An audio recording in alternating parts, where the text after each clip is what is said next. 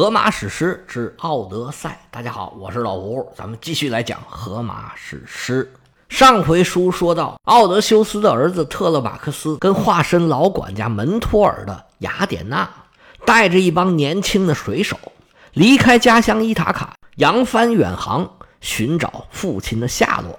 第一站就来到了老将内斯托尔所在的普罗斯，下船说明来意，内斯托尔就给他们讲了。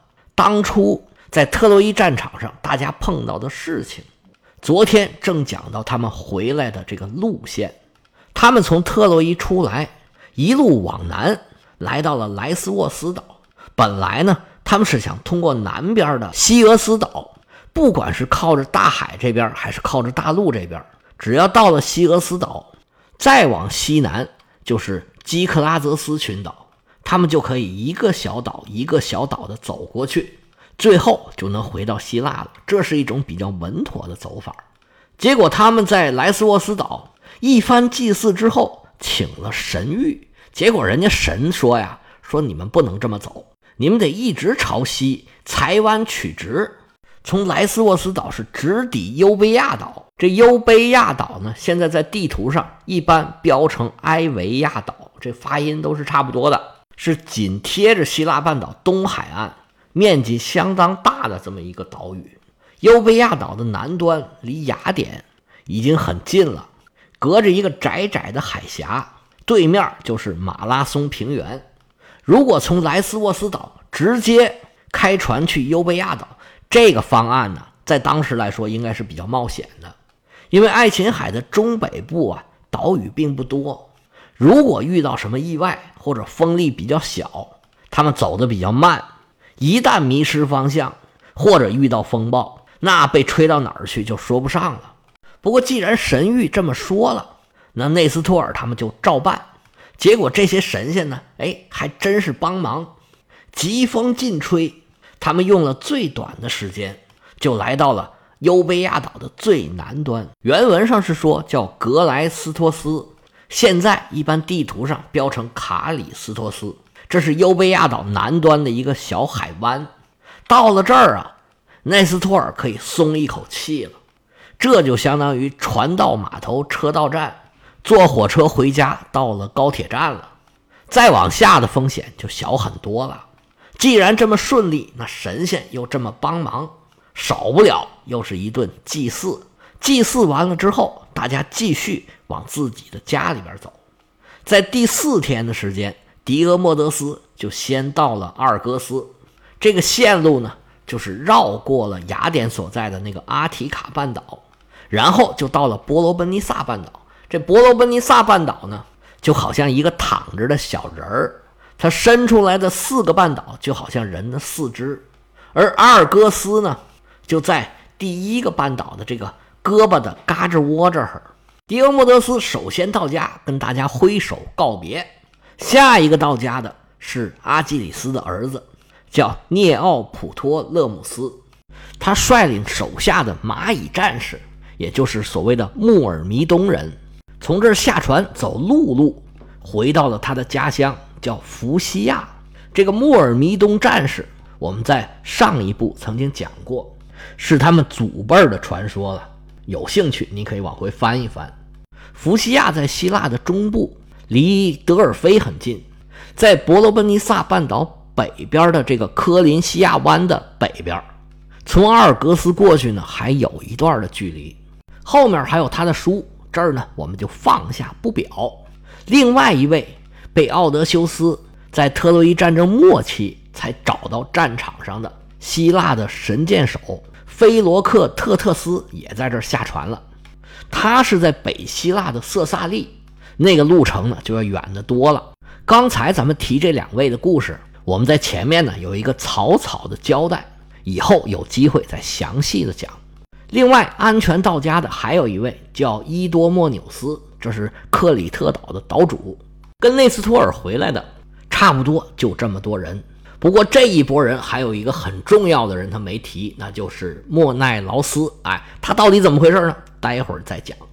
内斯托尔讲到这儿，不禁是一声长叹呢。哎，我们这些人回来了，阿伽门农可就倒了霉了。他回来的路上前半段还可以，跟我们走的是一样的路线，来到了优卑亚岛，但是都已经到了，又遇上了风暴，好不容易回到家里，结果还被他妻子跟姘头一起给杀害了。哎，真可怜呐！不过多亏他有一个好儿子，能替他父亲来报仇。小伙子，我看你也可以呀！你看你长得身材高大，气宇轩昂，你得好好跟这俄瑞斯特斯啊学习一下，不能辱没了你父亲的名头。特勒马克斯说：“老人家呀，承蒙您看得起我，俄瑞斯特斯干的这些英雄事迹，哎，我耳朵里已经灌满了。现在整个希腊是到处流传，我当然希望能和他那样。”把这些求婚者是刀刀斩尽，任任诛绝。哎，您是没看到啊，他们这些人在我们家呀，光天化日，朗朗乾坤，众目睽睽之下，他们真的是为所欲为呀。但是我现在能力有限，只能眼巴巴在旁边看着，现在还做不了什么。内斯托尔点点头啊，说：“你这事儿啊，我是早有耳闻，我早就听人说，你们家现在已经被这些求婚者都给占了。”你要是不做点什么呢？嘿，还真的很危险呢。你现在离家外出，难道说是已经放弃了吗？你是到我这儿来逃难来了，还是被你们家乡父老给撵出来了？说到这儿是长叹一声啊，哎呀，这个奥德修斯这到底能不能回来啊？不过话又说回来了，当时在特洛伊啊，这个雅典娜是最疼你父亲的。那打仗的时候帮了很多忙啊！我从来没见到神仙这么公开的帮一个凡人。这个呀，还是因为你父亲非常聪明。人雅典娜是智慧女神嘛，就喜欢这脑子好的。要是他像帮你父亲那样帮你，哎，我觉着你这事儿一定能成。特勒马克思说：“这么美的事儿啊，我是想都不敢想啊！我觉着就算是雅典娜，她想帮我，这个时候啊。”也很难帮得上忙吧？特勒马克思不知道啊，现在雅典娜就在他旁边站着呢，只不过化身成了他的老管家门托尔。这门叔听到这儿，他就不乐意了，说：“少爷，咱可不能这么说话呀！一个神啊，他是有多大的能耐啊？跟咱凡人可是不能比的。他要想帮一个凡人，那是轻轻松松。”哪怕你远在天涯海角，他说帮马上就能帮得上，你怎么还能怀疑这些神明呢？人雅典娜是智慧女神，只要你父亲还在，她一定能帮他回家的。而且你父亲肯定也是心心念念，天天都想回来呀。反正我肯定就是这样，我要是阿伽门农，我就宁可回到家被人给杀了，我也要死在家里头。反正凡人是终有一死，这是神仙也拦不住的，这就是命啊！阎王叫你三更死，哪会留人到五更天呢？每个人都有这么一天。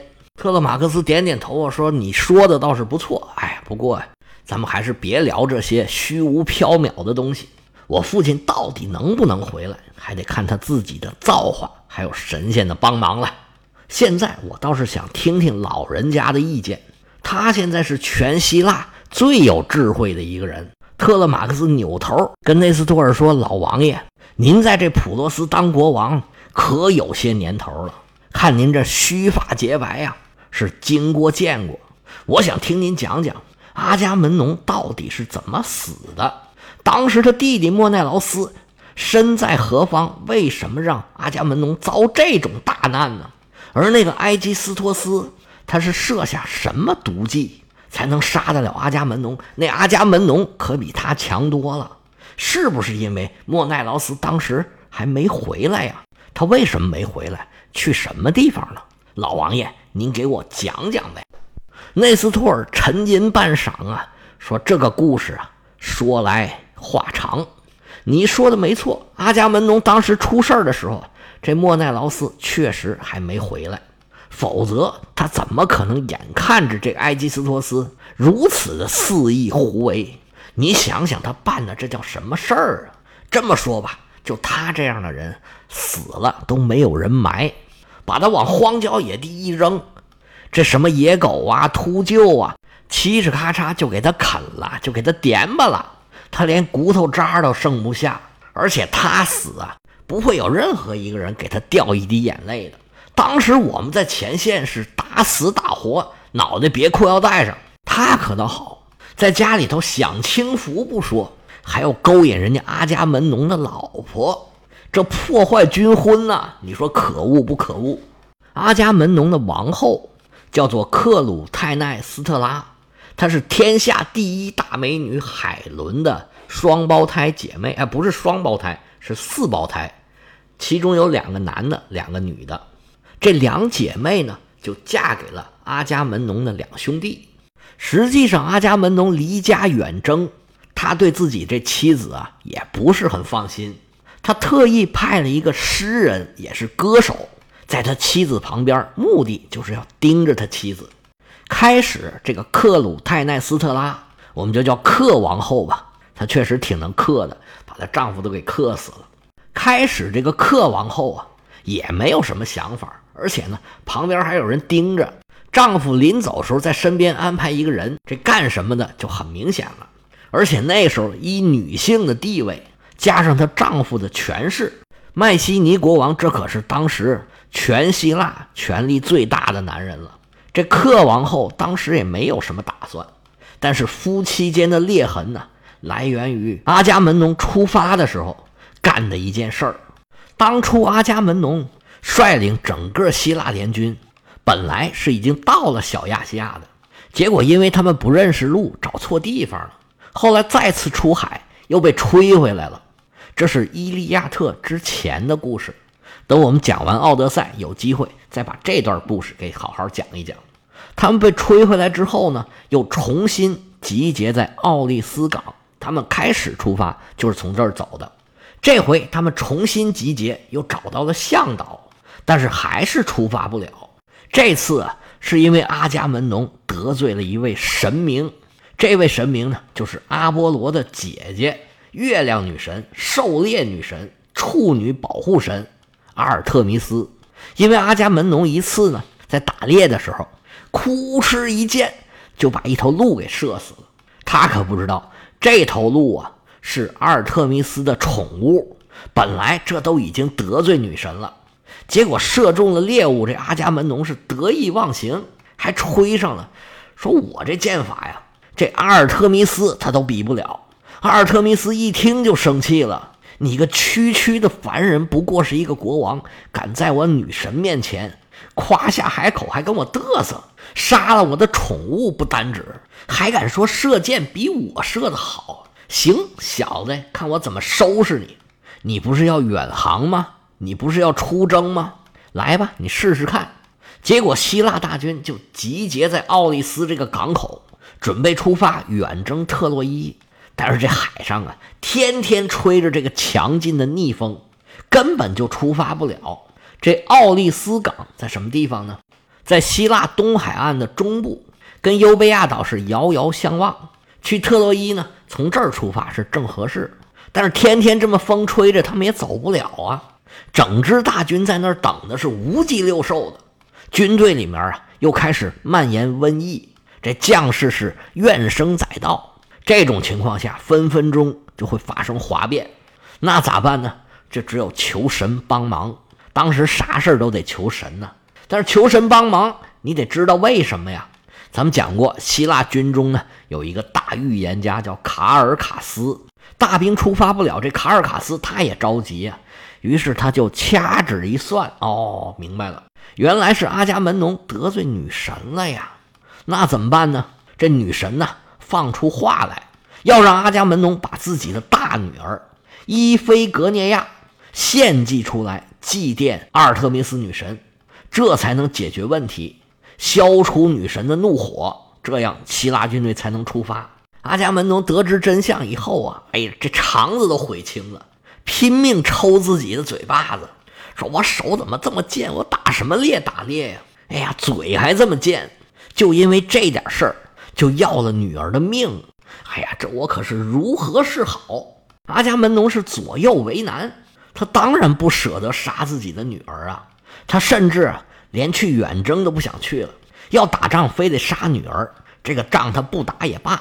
结果遭到很多人的反对，反对最激烈的就是自己的亲弟弟，因为莫奈劳斯的妻子海伦被人抢走了，他当然想要去打仗啊。而犯错误的又是阿伽门农，反正杀的不是自己的女儿。莫奈劳斯说：“我不管，哎，你得给我去，你无论如何，你得把这事儿给我办了。”阿伽门农经不住自己弟弟撒泼打滚的跟自己耍赖，只好做出让步。他派人呢去告诉自己的妻子，说带着自己的大女儿来奥利斯港。他当然不敢说是要杀了自己的女儿，于是呢就编个瞎话骗了他的妻子，说是要把女儿啊嫁给阿基里斯。这个原因呢，这克王后她肯定愿意，但是第一个人派出去。阿伽门农就后悔了，女儿只要一到，那肯定没命了。谁不疼自己的女儿啊？阿伽门农就暗中又派了一个人，要告诉自己妻子实情，告诉他千万别带女儿来。结果这第二个人呢，被他弟弟给抓住了。莫奈劳斯一听就生气了，说：“你这什么当国王的？你答应我的事儿，你怎么做不到呢？你这是对我们共同事业的背叛！你这个卖稀泥的卖奸！”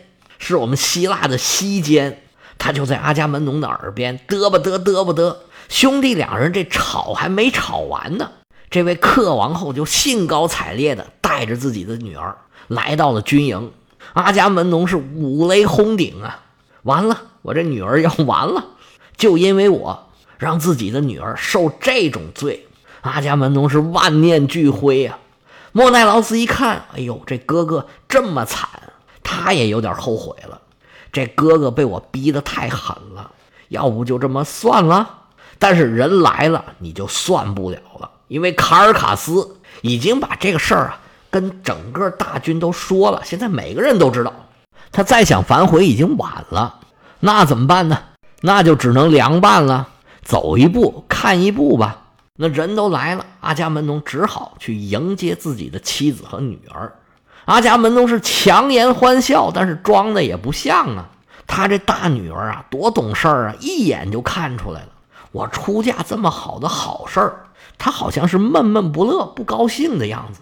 这伊菲格涅亚就问他父亲说：“父王，您这是怎么了？”阿伽门农也没办法，只能继续守口如瓶，对妻子和女儿隐瞒这件事儿。他跟这克王后说：“你呀，赶紧回去，家里那么多事儿。”你别在这待着了。